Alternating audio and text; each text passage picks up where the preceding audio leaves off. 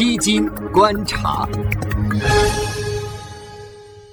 很多投资观点啊，都会提到做基金定投要长期持续。那么，到底怎么才算长期持续呢？是做一年、两年，或者三年、五年？这个基金定投到底做多久才是最合适的？其实，我觉得定投纯粹的强调长期持续有失偏颇，这是我自己的感受。那我零七年开始做定投，我也是听了银行的人跟我说你要长期持续，所以呢，我就想着反正我一投可能就是十几年的。因为当时我是考虑给我的女儿十六年之后给她做大学教育金，我十六年总够长了吧？结果呢，后来发现我因为零七年开始投，基本上今最高点开始投，到零八年亏百分之四十，然后到零九年市场反弹，我的账户从亏百分之四十到赚百分之三十，那个时候其实我是下意识的就把它卖掉了。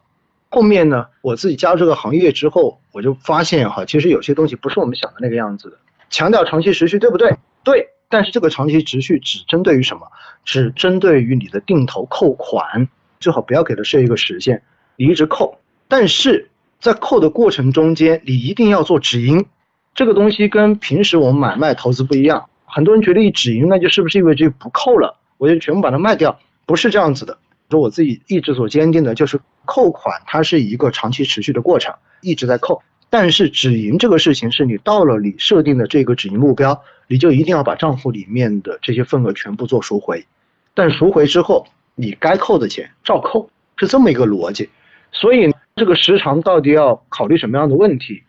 我说定投一年算不算长？一年在很多人看来可能也算长了，因为很多人投资可能就是一个星期，甚至就是一个月时间。回过头来你说三年五年算不算长？那我觉得 OK。这基本上在投资中间算作一个中长期的一个起点，你有三年以上才算是中期，五年以上可能我们才把它归为于长期，所以这是一个短中长的一个分类。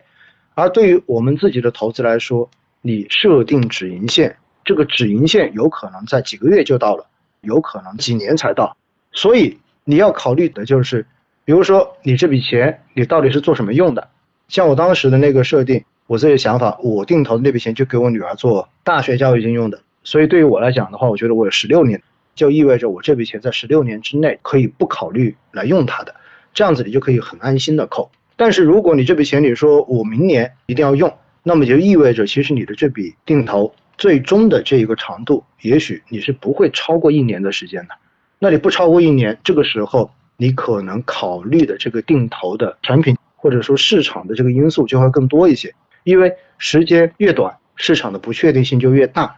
而定投最需要的是在市场跌的时候，你一定不能碰到必须要把钱取出来的这种情形，你一定是越跌越扣款，越买才能够真正的把你定投的成本降得更低，赚钱的这一个可能性才会变得更大，你赚钱的这一个额度才会变得更多。所以定投最痛苦的就是我已经知道现在是最好的一个扣款点。应该坚持的时候，结果你却不得不把这一个钱拿出来，那么这个时候定投的所有的优势对你来讲可能都是没有意义的了。因此，我个人觉得哈，就是这个长期持续，你要考虑你这笔钱到底什么时候要用，那么把这一个设置为你定投的最长期限。但是这种思路其实所考虑的都是你只是一笔存量的资金，就是你不考虑说你还有工资的收入，还有流动的资金，所以。我在过去的这几年，经常碰到很多人，我知道市场已经到顶了，但是我已经没钱再扣钱了，这种就非常非常的可惜。